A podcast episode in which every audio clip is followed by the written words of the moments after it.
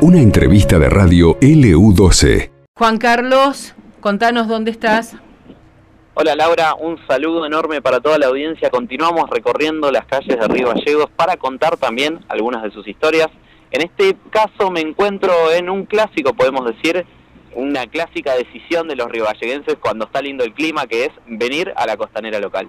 Y aquí en la costanera local me encontré con Gerardo y con su familia, quienes se encuentran en un motorhome llamado El Nono, recorriendo lo que es todo nuestro país y con un objetivo. Gerardo, ¿cómo estás? Eh, todo el equipo te saluda. Contanos un poco cómo surge tu historia y cómo llegás a Río Gallegos. Hola, ¿qué tal? ¿Cómo les va? Eh, nosotros salimos el 7 de enero de Santa Fe y bueno, vinimos bajando por la costa y conociendo un poco de este lado del país que no conocíamos, eh, rumbo a Ushuaia, calculo. Muy bien, y eh, me contabas hace un rato que, eh, bueno, lo describo para la audiencia, obviamente, el motorhome es, es, un, es un vehículo clásico, es un Mercedes clásico de hace muchos años, pero eh, ¿cómo es viajar en este tipo de vehículos? Es un viaje lento, es un viaje de paciencia porque mm, eh, nosotros viajamos a 70, 75 kilómetros por hora cuando lo, requiere el, tiempo, digamos, si no hay viento, si nada. Y, nada, es un viaje tranquilo, placentero, es para ir mirando, observando, este, en familia, así que no hay apuro.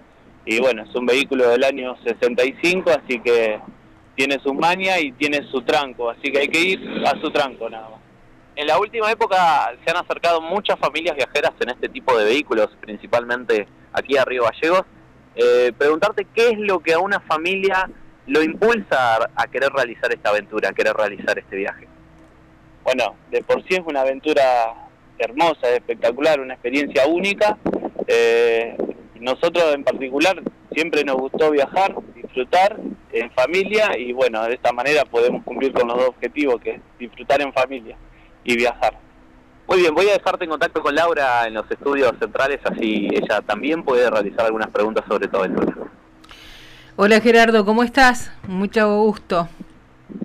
¿Qué tal? ¿Cómo va? Muy bien. Contanos por qué el nono, por los años que tiene, por qué hay que ir a su tranco, por qué le pusieron a este motorhome el nono. Bueno, es año 65, calcula que es más viejo que todos los integrantes de la familia.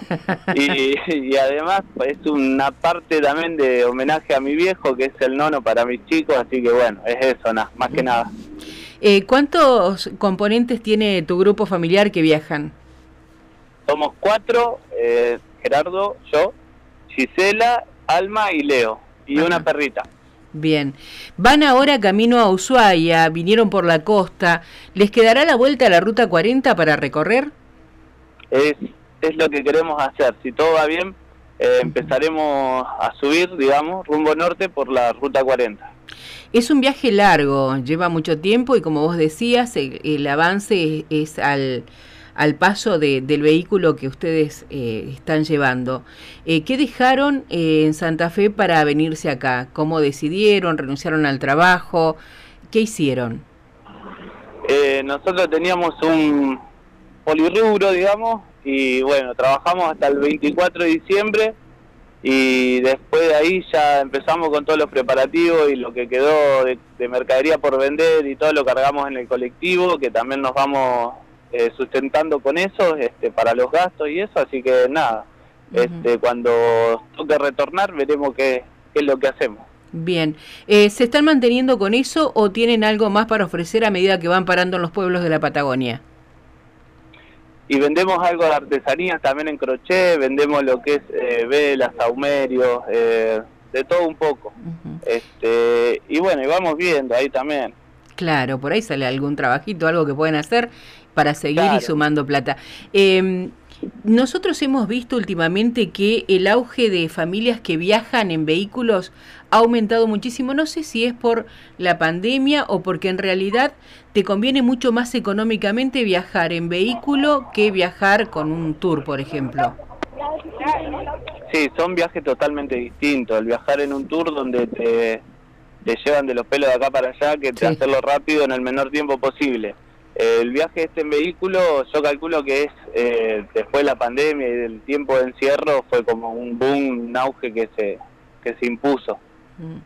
¿Son solidarios eh, quienes viajan así como ustedes en motorhome y que hay no solamente de, Argentina, hemos visto de otros países también?